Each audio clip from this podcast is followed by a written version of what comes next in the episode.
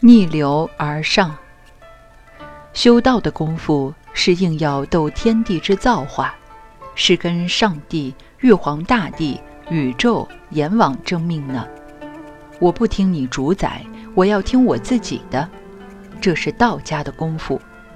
就像张子阳真人在《悟真篇》里头讲：“一粒金丹吞入腹，使之我命不由天。”要到那个境界，修道才有些基础，有点把握。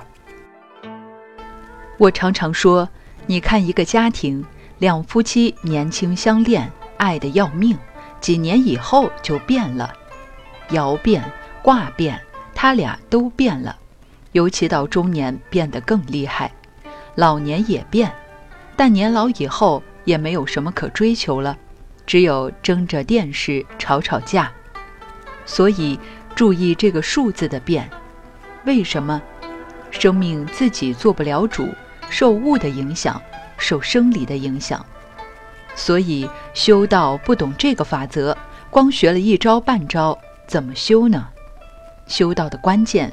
就在这里，顺为凡，你照自然法则去走，就是普通人；逆为仙，掌握生命的自然法则而修为逆行，懂得了十二辟卦法则，就懂得一天十二个时辰生理的变化，把握好才能改变，也就是逆为先。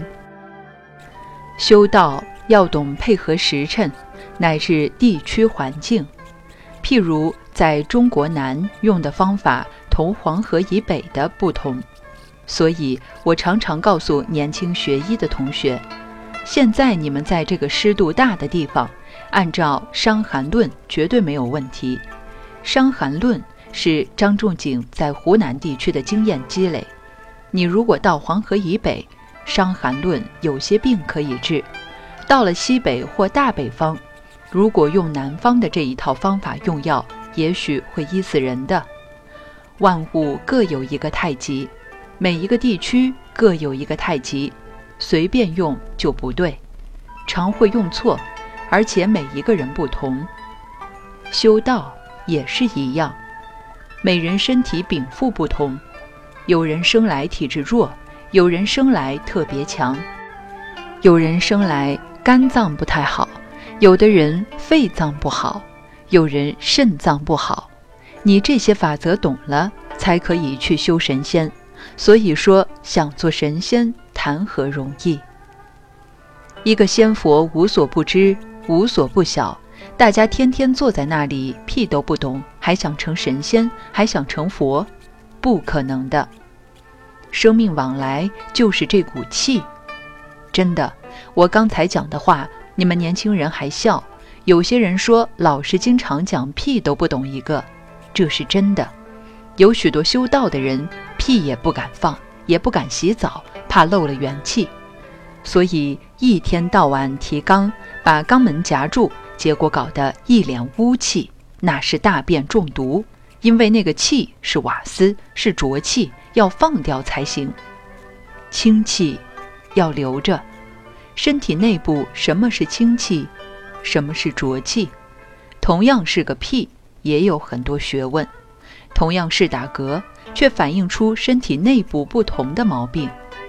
同样是呼吸，呼吸的学问更多。能把这些了解了，把握这个法则，才能谈修道。不是说两腿一盘，学个一天半天功夫，就算开始修道了。我经常说，看了几十年各地所谓的仙啊佛呀，看了很多了。